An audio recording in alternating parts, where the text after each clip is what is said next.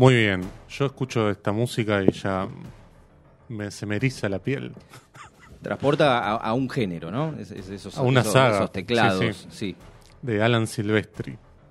Bueno, primero un par de saluditos a Leila Estrella que nos está escuchando. A Belén, mi hermana que también está escuchando, así que este, un saludo muy grande a ella que está esperando que habláramos de esta saga de Depredador. Una saga extraña, interesante y como vos decías, con altibajos. Sí, no, no planeada porque surge casi de, de una casualidad, pero bueno, que derivó en, en una especie de, de franquicia. Sí, totalmente. O, o hasta en dos, ahora, ahora veremos. Claro, exactamente. Primero, si querés, hablemos de la película que, que salió hace un par de semanas, que es Prey. Exactamente, que es la, la excusa que tuvimos para, para traer a- al día de hoy esta, esta saga. Eh, Prey Presa, no, no sé si se distribuyó en Em, castellano. Tuvimos un problema acá con Diego, por ejemplo, cuando yo escribí la nota, se lo puse como tres maneras distintas, pero eh, creo que es Prey, dos puntos la presa, o Depredador, dos puntos la presa, o Predator, dos puntos la presa, digo, depende de donde lo veas. Por ejemplo, acá en IMDb dice Predator, dos puntos la presa. Bueno, sí, debe, debe ser un, un truquito para que uno sepa más rápido que se trata Claro, de, exacto. de parte de la saga. Sí. Una película ambientada en el siglo XVIII. em, Sí, en, un- en una tribu. En la nación eh, Comanche. Comanche, ¿no? Sí. no, no sé en qué, qué estado de los Estados Unidos. creo que, no, ni siquiera es Estados Unidos, creo que es em, Alberta, Canadá. Ah. Es más al, eh, Más más, al al, norte. norte. todavía, pero al noroeste de los Estados Unidos. Em, sí, una película está dirigida por, acá me parece que tenemos un dato muy importante, que es Dan Trachtenberg, que ustedes dirán quién es, pero si le decimos que es el director de Avenida Cloverfield, que era una secuela muy interesante, ¿sí?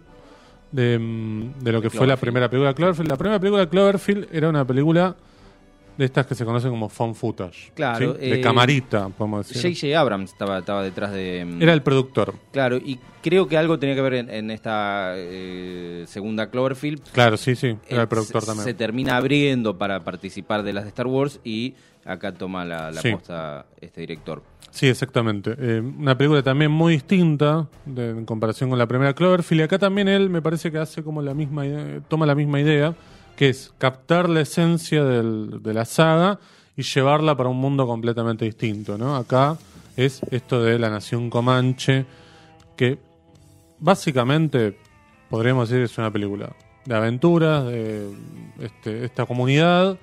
Hay, un Camino Beige, hay, Ah, hay claro, varios, sí. hay una idea de, eh, bueno, eh, un personaje que tiene un objetivo, en este caso es una chica, una joven eh, que se llama Naru, que quiere ser cazadora, pero ese puesto está destinado exclusivamente a los hombres, pero ella trata de hacerse lugar ahí.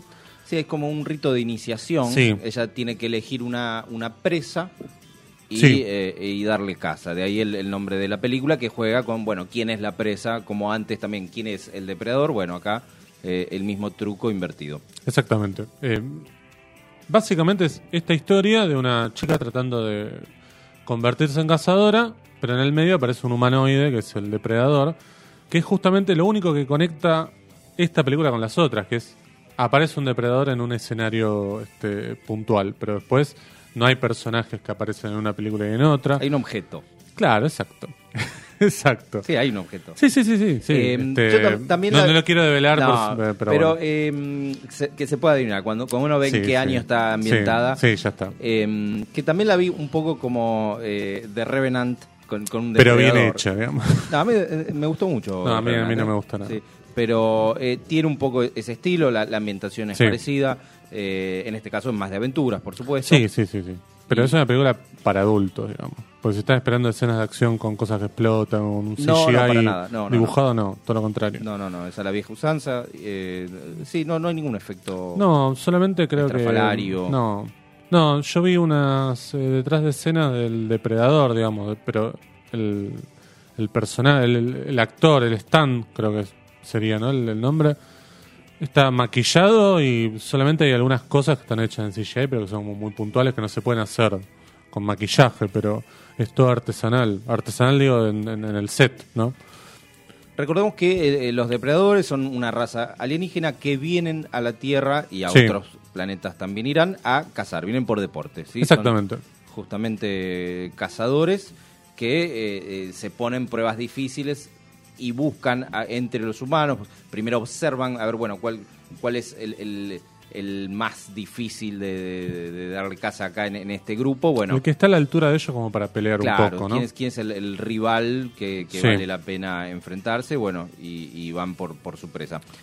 Para mí esta es una película además que tiene mucho cuidado sobre el tema de la nación comanche, porque todos los actores, por lo menos los que interpretan a, a los comanches, son actores de, por lo menos indígenas, de pueblos originarios o aborígenes este, canadienses o este, estadounidenses.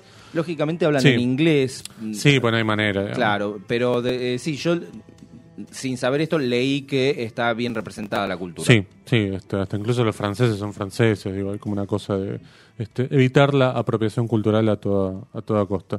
Eh, incluso la música también, que está interpretada por Sarah Sa- eh, Schnatzer, algo así.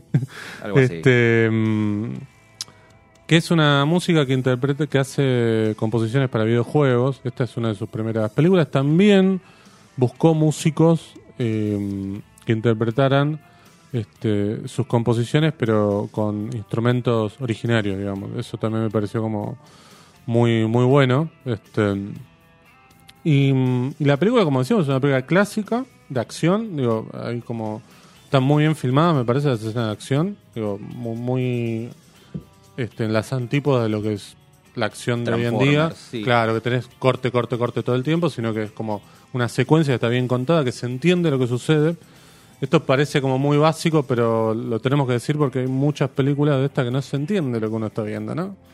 Eh, a mí me llamó la atención cómo eh, después de ver la película eh, no se les ocurrió antes esta, esta idea de, de llevar a- al depredador a- al, al pasado o a una ambientación tan, tan diferente a las otras películas. Y sobre todo, eh, observar que cuando lo haces con calidad, bueno, revivís una franquicia, Sí. porque básicamente las dos entregas anteriores eran, eran lamentables. Sí, por, por lo menos no estaban a la altura de, de las dos primeras películas, que ahora vamos a hablar un poco. Pero sí, estoy, completamente de acuerdo. Me parece que acá, yo creo que un poco quizás tiene que ver, lamentablemente, esto lo voy a decir así, que es que está destinada a una plataforma. Entonces, quizás los objetivos de hacer una película de Depredador son diferentes a hacer una película que se estrena en sala, que vos decís, bueno, el primer fin de semana tiene que juntar 50 millones de dólares si no es un fracaso. Entonces acá quizás los costos son menores porque no tenés este, la necesidad de estrenarla en un cine, no tenés ese gasto, no tenés el gasto de hacer este, funciones de prensa, de sacar pósters en la calle, digo, un montón de cosas que quizás favorecen al hecho de decir, bueno, no tenés tanta presión, entonces tenés un poco más de libertad de hacer una película de otra forma, ¿no? Además funcionan más a largo plazo, supongo, la, claro, la exacto. recaudación. Exacto, exacto. Este, tenemos que decir que no solo acá en Argentina, sino también en Estados Unidos eh, tuvo un estreno de esta forma, digamos, digital, ¿no? El nombre de la compositora, porque lo quiero decir bien, porque me parece que es un buen trabajo, lo mínimo que puedo hacer es nombrarla bien, es Sara Skachner. Así que le mandamos un saludo muy grande. Bueno, hablemos si querés de la saga, ¿no? ¿Cómo, cómo inició este, este camino? Sí, casi en modo de, de chiste, Sí, los productores de las películas eh, Rocky Sí. decían, bueno, ahora con quién enfrentamos a Rocky, porque ya había pasado Claro. por, por el, el campeón del mundo, por eh, Mr. T, por todo Rusia, bueno, Sí. ahora decían, lo único que queda es enfrentarlo con un alien, y eso les disparó la idea de empezar a, a escribir este guion. Sí, el- son los hermanos Jim y John Thomas, que prácticamente este, pueden decir con Depredador nos hicimos la casa, ¿no? Sí, sí, un poco más seguro que también, pero Sí. este, bueno, la intención era buscar un antagonista para estos héroes que prácticamente eran o Stallone o Schwarzenegger. Sí, eran como los dos este, héroes de acción a quienes se buscaban para cualquier guion que había un tipo que tenía que matar a mucha gente, ¿no? Y ser el héroe. Bueno, para mí a partir de eso hay algo muy interesante que ahora lo podemos charlar. Además de, bueno, nombradas a Stallone, está Carl Weathers, que es como una especie de pseudo villano de la película. Y tenía esta escena que vos te acordabas muy bien al comienzo de la película. Este, no sé si la querés contar. eh, llegan Car, Weathers, es eh, Apollo Creed, ¿no? Claro, Apollo Creed, exactamente. eh, que recientemente lo pudimos ver en esta serie de Mandalorian o Boba Ah, Fett, mirá, no sabía que estaba ahí. Una de esas. Eh, Está pero grande bueno, ya. Sí, sí, está grande. Pero bueno, acá en, en su plenitud física, Sí. al igual que Schwarzenegger, cuando eh, se saludan, se ven, estrechan sus manos y quedan ahí trabados en, en una especie de... Y John McTiernan hace un plano detalle. Sí, sí, de los bíceps, Claro, de los bíceps. bien eh, homoerótico. Claro, ¿no? es un espadeo con este, una pulseada, ¿no? Aparte está muy de moda, ¿no? Esto de este, medir la fuerza a través de una pulseada. Una pulseada, sí, muy, Hoy ya creo muy que no, exagerado, además. No, Sí. No. no responde a nada. No, el director es John McTiernan. Esta es su segunda película, gran director. No sé si está preso ahora, pero... No, no está preso, pero podemos contar Pero un día esa historia. de- pasó por ahí, sí. de por qué está. Igual, este, nada que lo cancele. Tuvo mal lo que hizo, pero este, vamos a limpiar el nombre de John McTiernan. Ex- Extorsionó a un productor, digamos. Sí, algo así. Este, estuvo preso un año. Pero bueno, eso lamentablemente después creo que le quitó la posibilidad de, de seguir dirigiendo. En un momento se dijo que iba a hacer una película acá en Argentina, que no, no pasó, con Uma Thurman. eh, pero bueno, este, Pero co- coincido que es un gran director. Sí, ¿eh? sí, es un gran director. La primera película es Nómades, que es buenísima, con Pierre Brosnan. Después hace este, después para coronar hace Duro de Matar. Claro, sí. Eh, Pierre Brosnan tuvo su debut cinematográfico con, con esa película. Claro. Schwarzenegger, cuando empieza a, a- a ver esta idea de la película Depredador, eh, lo sugiere a, a McTiernan entendiendo que se había arreglado bien con un presupuesto bajo para... Claro. no, así que este, no, no defraudó. Sí, porque la película comienza siendo una típica película de acción de los 80 de un grupo comando que va a una zona donde hay este De- alguna de célula Latinoamérica. de la- Latinoamérica cualquier cosa Sí. puede ser, ¿no? Este acá es como Centroamérica, creo que Como nunca nombra el país, nunca lo nombra. No, no, no lo nombra. Este, estamos acá en Centroamérica, no sé qué, hay como una célula de marxista, este, Lo- soviéticos, no lo sé que qué. primero mencionan es que cuando pasan o no la frontera, eso es la- Claro, tienen que, ellos, claro, tienen como objetivo que es cruzar una frontera. En verdad, aparece el personaje este que decíamos de Carl Weathers, que es de la CIA, que dice, bueno, claro, sí. Que era como un amigo del personaje de Schwarzenegger, que se llama Dutch.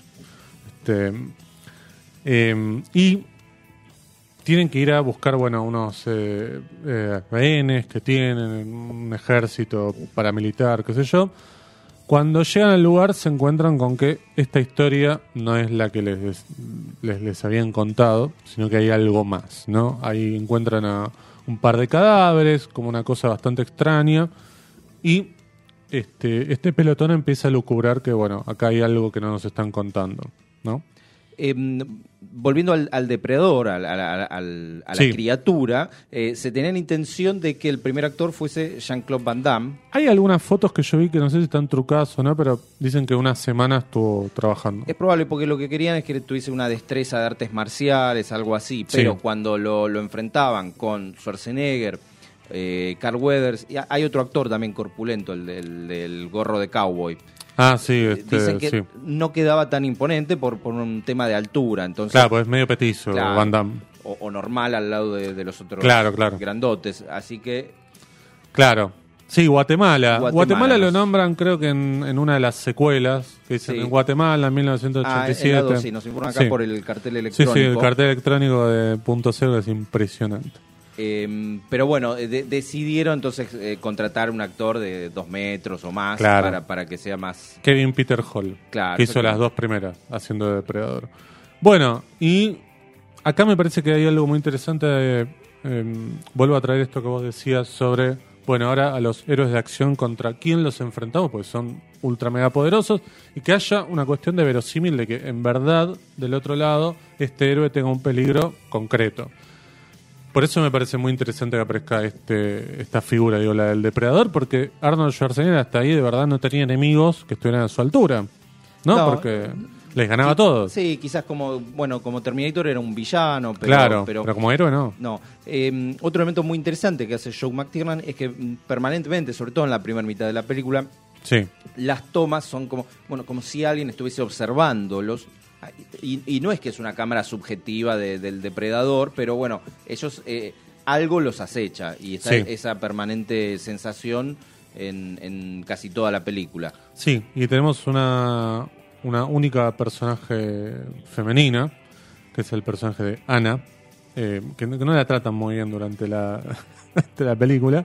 Creo que la actriz comentaba que este le, le costó bastante superar estar en el set porque era como demasiada testosterona este, en, en- en plano, digamos. Sí, es probable, pero bueno, sí, tiene un buen papel y es la única que regresa para la, la segunda parte. Ah, sí, La primera también aporta una gran frase que está en Prey, sí, que, eh, que es, si sangra, lo podemos matar. exactamente. Pues hay otra frase que, eh, que es Get to Ah. the Chopper, Get to the chopper, sí. que aparece en la anterior de Depredador, pero de otra forma porque en verdad, en vez de Chopper tomarlo como una acepción de helicóptero, es como una acepción de motocicletas. Claro, sí, se les dice chopper a ambas. Eh, hay otra frase que se repite en la 2, que es cuando finalmente el, el depredador muestra su, su rostro eh, y, y Schwarzenegger dice, "You're- you, you are one ugly son of a bitch. Sí. Que Lo O vuelve a decir no sí, o motherfucker, sí. Sí. Eh, lo vuelve a decir eh, Danny Glover, tal cual. Sí, Yo la esperaba en Prey, pero no, no. se No, no apareció, eran- no apareció. Los Comanche eran más educados. Sí. Bueno, hay algo que también me parece fascinante, que es en la creación de este bicho, que es súper original, digo, ¿no? Porque si uno ve todas películas de invasión alienígena, son todos como muy parecidos, ¿no? La figura de, de esos, de esos humanoides. Acá me parece que hay como una cosa bastante lograda en cuanto a la creatividad. Sí, porque además eh, también se le suman esas características tecnológicas que tiene, que puede ver- Claro. ver, solamente a través del calor, Sí, eh, que se puede volver eh, casi invisible, Sí. que tiene todas esas armas en, en el sí, casco. como una serie de artilugios, ¿no? Sí, pero tiene ese estilo este, tribal y es muy interesante que película a película es como que va cambiando el, el- el Sí. modelo de, de Alien. A, a veces eh, a veces más, a veces menos. Por ejemplo, en, Play, en Prey no se parece de- del todo, No. pero bueno, eh, tiene algunas facciones, ¿no? Sí, sí, tiene esos colmillos gigantes y los ojos como medio ojos claros, ¿no? Chiquitos, eso me parece como más eh, más tremendo. Bueno, dentro de los dentro del equipo que tiene Schwarzenegger acá, uno de los soldados es Shane Black, que después se convirtió en guionista, guionista de la saga Arma Mortal, de El último Boy Scout. Bueno, cuando hablamos de Buddy Movies lo nombramos mucho. Y es el director de una de las de Depredador, este, la anterior a Prey, que es Depredator. Eso simplemente como un dato, pero para seguir por un orden, hablemos de Depredador 2 de 1990, ¿no? Sí, exactamente, película ambientada en el futuro porque estaba ambientada está ambientada en 1997, el futuro para aquel entonces. Eh, es la que más me gusta a mí de todas. ¿Sí? Sí, sí, sí, sí. Para mí están las dos cabeza a cabeza. Depende, si vi eh, hace poquito Depredador 2, te digo Depredador 2, si vi hace poquito Depredador, te digo Depredador. Pero sí, es muy bueno. Es una gran secuela que eh, no depende tanto de, de la primera, es decir, no, no hay una continuación argumental, No. sino que es un- una nueva historia, pero ahora en, en el lugar de esta jungla real, la jungla es urbana, es Los Ángeles, Sí. la, la peor cara de Los Ángeles, con guerra de pandillas. Sí, que no hay que hacer mucho esfuerzo. Sí, Hay que mover la cámara, hay que hacer un paneo, digamos. hay que mostrar lo que normalmente no se muestra. Claro, exacto. Sí. Y además Eh, tiene algo, la película que comienza, me gustan mucho los títulos que comienzan con una selva y cuando la cámara hace como un tilap, levanta, ves la ciudad de Los Ángeles. Sí, es espectacular ese, ese plano y eh, muestra mucho lo que es el, el downtown y bueno, algunas, algunos edificios eh, emblemáticos, Sí. algunos disfrazados, porque en un momento mm, muestran el cuartel de policía y hay como unas estructuras en la vereda, bueno, eso está agregado. Sí, claro. Eh, la noción de, de- de- del que está- de que sucede en el futuro está apenas eh, sugerida, porque por ejemplo, en aquel entonces no estaba el subte o el, el- el- el metro de Los Ángeles y ahí te muestran que ya hay, hay una red de subterráneos. Claro, claro, Eh, claro, claro. Hoy en día ya la tienen, creo que muy cerca de la película se, se terminó de, de Sí, inaugurar. sí, es pero verdad. este, también hay alguna tecnología de televisión, pero no mucho más que Sí, eso. o el arma de Danny Glover que tiene como una mira láser, una cosa así, digamos. Bueno, ahí hay una cosa que yo puedo señalar como, no digo fallida, pero que me- Al límite. está ahí. No sé si hubiera puesto a Danny Glover de protagonista como el héroe de acción. Por un lado está bueno porque lo pone en un lado opuesto a de lo que era Schwarzenegger, que era como bueno esto del personaje casi invencible, musculoso, un militar este, infalible. Y eh, Danny Glover es como un polic- es un policía, pero con este más falencias quizás, ¿no? Sí, yo no creo que el guion eh, intente mostrar falencias. Es decir, eh, funcionaría el, el- el mismo argumento, el mismo guion, Sí. tal cual está, como vos decís, con un actor que eh, Sí, pareciera tipo más indestructible. Wesley Snipes. Claro, no sé, sí. digo, ¿no? Por, em, Denzel Washington creo que todavía era un poco joven, pero... Este, Pero es verdad que Danny Glover le, le imprime esa, mm, no fragilidad, pero es, es susceptible a, es que no lo- sobrevivir. De, de- Claro, porque aparte lo tenemos como muy asociado a mm, el, el sargento Murdoch. Digo, un año antes había hecho Arma Mortal 2, ¿no? Que era más como una comedia, entonces verlo acá como un tipo duro. De todos modos, la película es, es tan buena que funciona igual. Funciona muy bien, de, de hecho en la mm, escena de presentación del personaje hace como una pirueta en el auto para... Sí. para Sí, es el que descula un problema, un, digamos. un tiroteo, la verdad que está, está muy bien. Él tenía creo que 42, 43 años en Sí, aquel por ahí momento andaba. y había declarado que estaba en, en mejor forma que nunca. Eh, otro gran elemento que tiene Depredador 2 es el reparto. Sí, que está María Conchita Alonso este, y eh, Rubén Blades. Claro, esos son, son policías, pero también está, por ejemplo, eh, Gary Busey, Sí, Bill Paxton. Bill Paxton. Después está este actor que no, no recuerdo el nombre, pero está en Duro de Matar, que es el agente del FBI. que se eh, tiene la Robert cara- Davi, Ahí está, Robert Davi. que es un villano de Bond también, creo. Claro, es Sánchez en Licencia para Matar. Sí. Después está mm, el que sería el jefe de, de policía de la arma mortal. Claro, que hace un papelito al principio, Sí, como sí, sí. sí, dos minutos. Está. Eh, sí, bueno, el personaje de Gary Busey es medio el que te explica la saga, ¿no? Porque es como un... Primero se vende como un agente del FBI, ¿no? Que es como la disputa que tiene con el personaje de Danny Glover, que bueno, Danny Están- Glover es que como están tras narcotraficantes, supuestamente. jamaiquinos y colombianos. Sí, sí. Claro, hay una guerra narco Sí. y además la policía en el medio. Exacto. Y el personaje de Gary Busey después, cuando vemos verdaderamente quién es, es el que comanda un equipo del gobierno, qué sé yo, que está tras el depredador para capturarlo y estudiarlo, ¿no? Y estudiar su tecnología, sobre Exacto. todo. Sí. Esto que sabemos ya de entrada que sale mal. Sí, claro. eh, y además está fascinado con el con este Claro, claro, depredador. es- admira. es- está, está, está muy bien el, el personaje. Eh, Bill Paxton también está. Bill está muy Paxton bien. es espectacular, pero eh, volviendo al tema de Gary Busey, eh, esto que vos decías que el personaje de Ana vuelve a aparecer, aparece a través de una pantalla, está la leyenda, va, no sé si leyenda, pero sí está esto de que se comentó que se filmó la escena en la que entrevistan a Ana, la sobreviviente de la 1, pero que en el corte final lo dejaron afuera. Bueno, habría, habría que buscar esas escenas eliminadas, pero este sí, es verdad que termina siendo la, la única actriz que, que repite Sí. el rol. Dutch creo que está solo mencionado. Mm, Creo que O me- dicen sobrevivieron dos y Claro. no sé. Este, bueno, por Y- supuesto eso sale mal. No, bueno, Sí. y que otro otra mm, eh, otro elemento para destacar es cómo amplía un poco la, la mitología del depredador, porque nos Sí, muestra claro. un poco más de, de su cultura con la nave, Sí. un guiño espectacular, porque en, en un paneo, sin decirnos nada, vemos un cráneo de alien, Claro. dando a entender que el depredador ya se había enfrentado con, Sí. con aquel otro, con aquella otra criatura. Eh, recordemos, son de la misma compañía, son de Sí, Fox. sí, era simplemente cruzar un pasillo, capaz, ¿no? En Pe- Fox. Pero en aquella época eh, no, era común como ahora ver este tipo de, de guiños. No, no, no, no. Eh, más, ahora las películas es como que es una excusa para mostrar guiños. Bueno, Sí, claro. De hecho, tardaron un montón en hacer Alien versus Depredador. De- vos quizás lo ves esto una película estrenada hoy y al año ya la tenés la película, ¿no? De hecho, fíjate que entre Alien y Aliens hay una diferencia de eh, Casi 7 10 años. años, o de- 79 y 86. sí, sí. Y 86-92 entre la 2 y la 3. Bueno, 92-95 con... Bueno, nunca la debieron haber hecho la, la 4 de Alien, ¿no? Bueno, pero Depredador 2 es una película maravillosa. Además tiene un fin. Para mí es mejor el final de la 2 que la, la 1. Ni hablar, sí, sí, sí. Porque es increíble. Sí, sí. Este, Así que bueno. Bueno, ahí tenemos el guiño con Prey. Pero bueno, vayan a ver las dos películas para este, saberlo.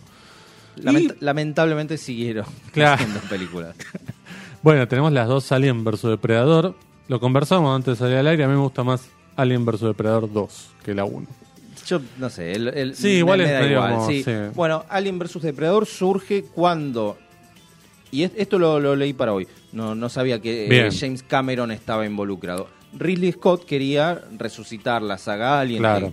que, a, la cual no había vuelto desde la primera. no había vuelto nunca. Sí, Así que empieza a esbozar lo que era un guion que terminó siendo Prometeo. claro. James Cameron también estaba involucrado, aporta algunas ideas y cuando el estudio eh, ve que algo de eso podía funcionar, a alguien se le ocurre, pero ¿y si metemos también a Depredador va a ser mejor?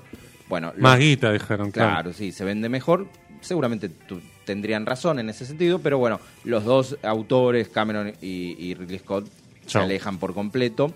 Así que toman la base de ese guion que después va a ser Prometeo y eh, ahí formulan lo que es Alien vs Depredador, que es una especie de eh, subfranquicia. Sí, es como esto, simplemente fusionemos dos productos que en teoría ya tienen una base, un fandom no sé qué, y que el público sabe de qué se trata, y hagámoslo. Por eso también llamaron a un director un poco con menos vuelo artístico, que es Paul W.S. Anderson, que yo lo banco con algunas películas, porque hizo Event Horizon, que es muy buena. No, no es, no es un mal narrador. No, eh, pero es- no es Cameron, no es Scott. No, ni hablar.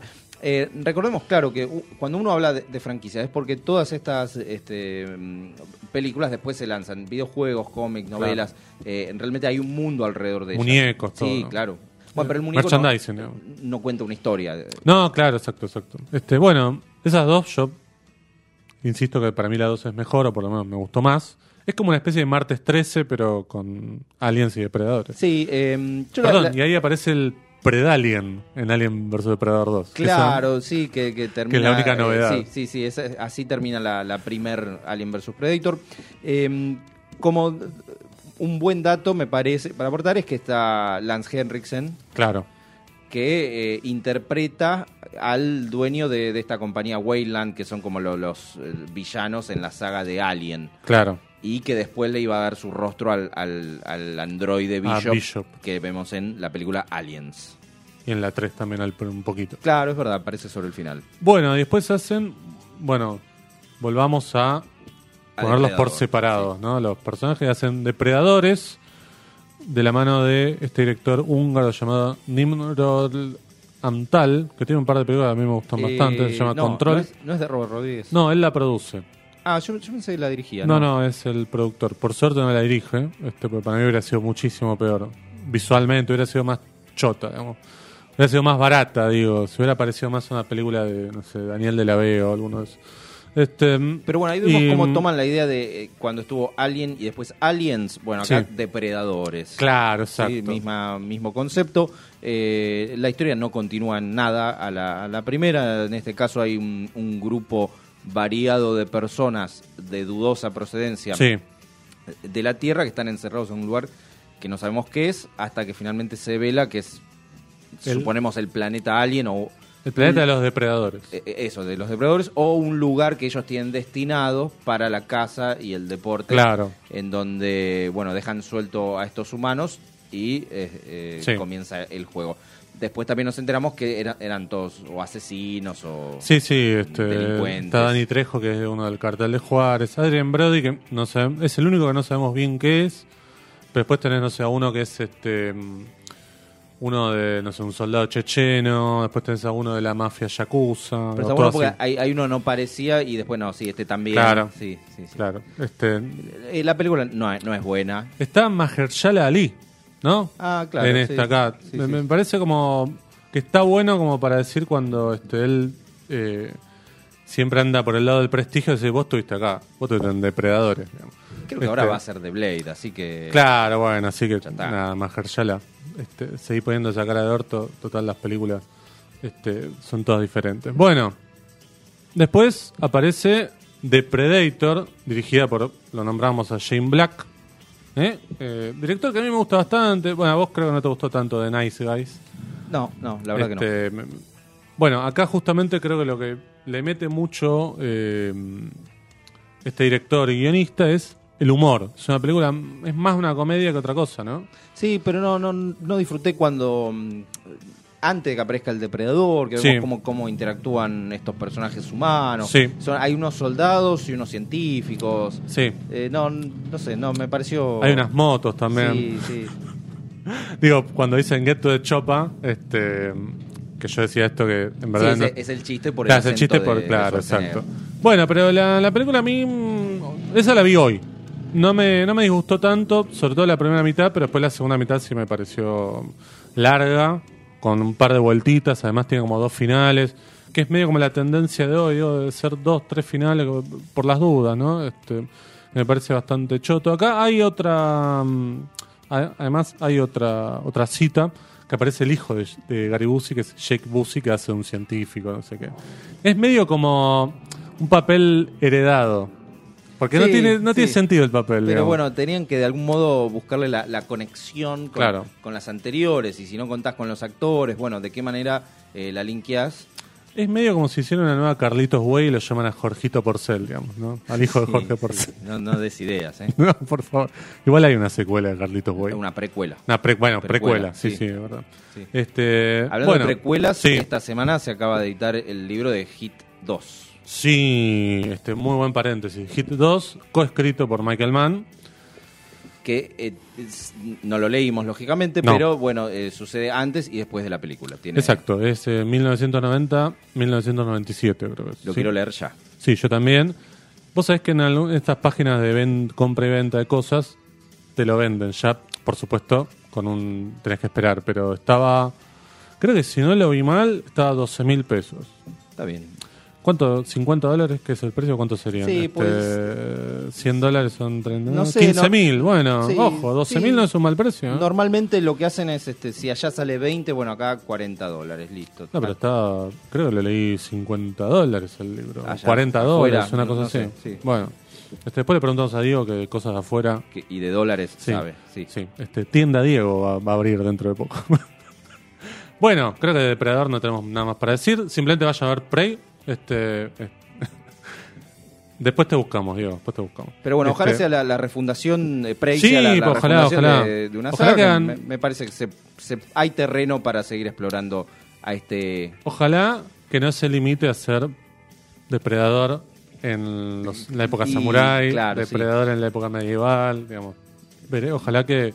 eh, Depredador Black Exploitation, Claro, este- artes marciales. Sí, exacto. Pero bueno, así que Prey la pueden ir a ver por ahí y las demás Depredador también. Si tienen Star Plus, están todas ahí. Este, mm, yo creo que es momento de irnos a una tanda, Morena, y después venimos con una película increíble también para hablar. Cine continuado, hasta las 9, por punto cero.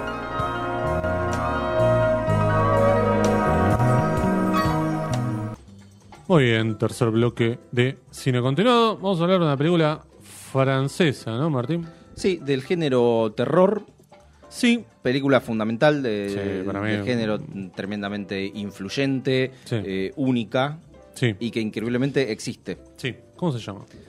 L- ¿Cómo se llama en, en francés? Le Yeux sans visage. Los ojos sin rostro. Eh, o Eyes Without a Face. Este, quizás, escuch- quizás escucharon el tema de Billy Idol, está basado en. Sí, está inspirado Esta película. de, de 1960. Sí. Este, como decíamos, una película eh, increíble que exista porque eh, temáticamente tuvo que sortear la, la censura en una época en que el terror existía, se estaba modernizando de la mano de la Hammer, pero Sí. va un poco más allá lo, lo que Claro. Es, es un terror muy, muy, eh, muy palpable, muy real. Sí, además. No es una película parecida a las de la Hammer que tenían como otro tipo de modo de producción. o- es una película que parece más como, no sé, como una película de A24 hoy, de estas que están filmadas de manera como si fuera un drama, un drama independiente, una cosa así, con esa calidad, digo. Con la misma calidad que se hacían las películas de Noel Vague. Claro, Ese sí, pero tema. previo a la Nouvelle Vague. Sí, por ahí, digamos, Sí. porque. mm, eh, ¿Cómo es? La de. Ah, y los 400 golpes de 1959. 59, está por sí. ahí, digamos. Eh, la película está dirigida por George Franchou, que hizo un montón de películas. Eh, está basada en una novela también. Eh, George Franchou, que tuvo algunas disputas con Hitchcock, entre comillas, digo. Porque eh, Hitchcock quería el guion de las diabólicas, que la terminó haciendo él. Este, y después del mismo novel, del mismo autor, Hitchcock empezó a comprar cosas sin leer, prácticamente porque este, le quería ganar de mano a George Franchou. Bueno, contamos un poco de qué se trata esta película, la historia de un cirujano que este, promete trabajo a este, jóvenes y cuando las lleva a la casa las duerme y les quita la cara con un motivo particular que es encontrarle la cara perfecta a su hija que tiene una deformación y que todo el tiempo viste una máscara muy parecida a la de Jason, podemos decir. No, o la mala de Michael Myers, Ah, ¿no? no, bueno, Michael Myers. eh, John Carpenter alguna vez dijo que, eh, que mm, Debra Hill Sí, le, le sugirió usar esa idea. Él no lo confirmó, pero eh, no dijo nos basamos en los ojos sin cara, pero eh, Debra Hill le dijo eso. Así que claro. Porque también estaba la, la idea de eh, el- la máscara que usa el Capitán Kirk, ¿no? es una máscara del Capitán Kirk pintada arriba Claro. para dar e- esa sensación de, de- de no humano. Es, es- Sí. es realmente Pero que tiene como una inquietante. forma. Claro, sí, sí, tiene, tiene forma. eh, Pero no tiene de- expresión. de- claro, no tiene expresión, no tiene alma. Claro, es como una cara muerta. Sí, ¿no? Pero bueno, es la misma sensación que tenemos acá en, en- en la Sí. película, eh, que tiene esas imágenes inquietantes, tiene un ritmo narrativo Es espectacular. eh, eh, tremendamente ágil, Es espectacular. que lo puedes ver hoy y, y- y no queda eh, fechado. Eh, lo mismo la música. la- No, la música es increíble. Este, me parece una película maravillosa, digo, un blanco y negro hermoso, además de ver. Este, hay una edición de Criterion que te permite verla su esplendor. Claro, este, tenemos la- eh, esta nueva edición que está completa porque en algunas, eh, algunos países se había editado con cortes, justamente porque sufrió problemas de censura, incluso en Estados Unidos. Sí, sí, sí. De, de hecho, es extraño porque es el mismo año de, de Psicosis. De psicosis, sí. ¿no? Este, qué lindo año ese, digo, tenés esta, tenés Psicosis, tenés dos películas como muy adultas sobre este, temas muy, muy interesantes, digo, por acá lo que le sucede al doctor sin ánimo de justificar sus acciones es la culpa, porque su hija tiene eh, ese problema en la cara a partir de un accidente que él provocó. Digo, este, pero tiene estas cosas, vos decías de la Hammer, hay eso de la Hammer, ¿no? Lo de los Dobermans, lo de una casa en el medio de la nada, ¿no? Es- esa cosa que es como muy de ese tipo de cine. Sí, y esta especie, yo siempre la, la imagino ambientada en París, pero no, no terminas viendo No. esa París turística. Es, No, es en es- las afueras. Claro, es, un- una bosque. ciudad antigua, europea, genérica, pero, Claro. pero a su vez es grande y entonces podría ser Londres, pero bueno, sabemos que están en Francia. Claro. Eh, la película fue tremendamente influyente. eh, hubo algunas copias. eh, Sí. El primero fue, cuando no, Jesús Franco, Sí. que tomó prácticamente la misma idea para, Sí, para claro. su primera película. Eh, Gritos en la noche, algo Sí. así se llama. Eh, también hay una película italiana que no vi, que es parecida, Ah, no, no, no. Bueno, pero la, el- la mayor referencia es de Almodóvar. exacto. La piel que habito es, yo diría, una versión de esta película. Creo que de todos modos Almodóvar no es que lo esconde, no es que dice, no, tuve una idea fantástica. Pero es prácticamente lo, lo mismo, digo, Antonio Banderas haciendo un cirujano que secuestra a una joven. Ahí es como una cosa todavía más claustrofóbica, ¿no? Porque hay como una cosa entre dos personajes. Acá es como son chicas elegidas al azar y prácticamente no tienen como mucho este desarrollo su personaje en la, la película. Sí, sí, él lo que hace es tomar esta idea y llevarla a su terreno. Sí, es más como un melodrama, este, y esta es más una- un thriller, es una cosa más de... Que, que si no viste el original pasa como película Sí, de, de Almodóvar, sí, sí, pero como decís, no, no lo intenta ocultarlo. No, lo- no, lo para nada. Eh, también hay una película británica muy parecida con, con Peter Cushing en el, en el rol de, del cirujano, que creo que se llama Corruption.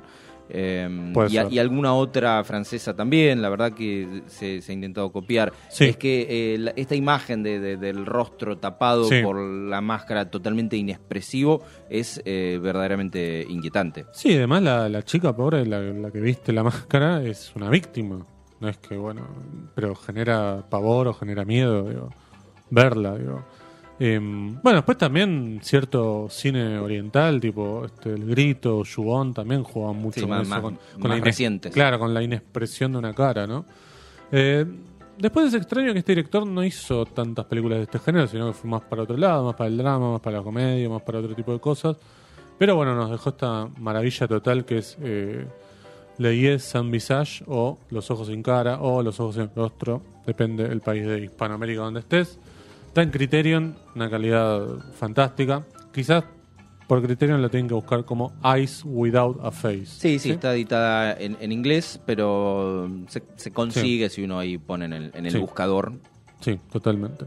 Vos sabés que escuché este, esta semana una anécdota de Lucrecia Martel cuando, viste, la invitaron a Criterion y se Sí, eligió unas películas, Sí, qué sí, sé ese, yo. ese cuartito es, Es espectacular, es, la gloria, digamos. Este, Lo que, había- lo- lo sí. que hace Criterion es invitar a los realizadores que tienen editadas sus películas eh, a, a un cuartito donde están es- expuestas todo su catálogo Sí, y le dice elegí lo que quieras y, y te lo llevas. sí. Ella había elegido em, Bandidos del Tiempo de, de Terry Gilliam Gilliam.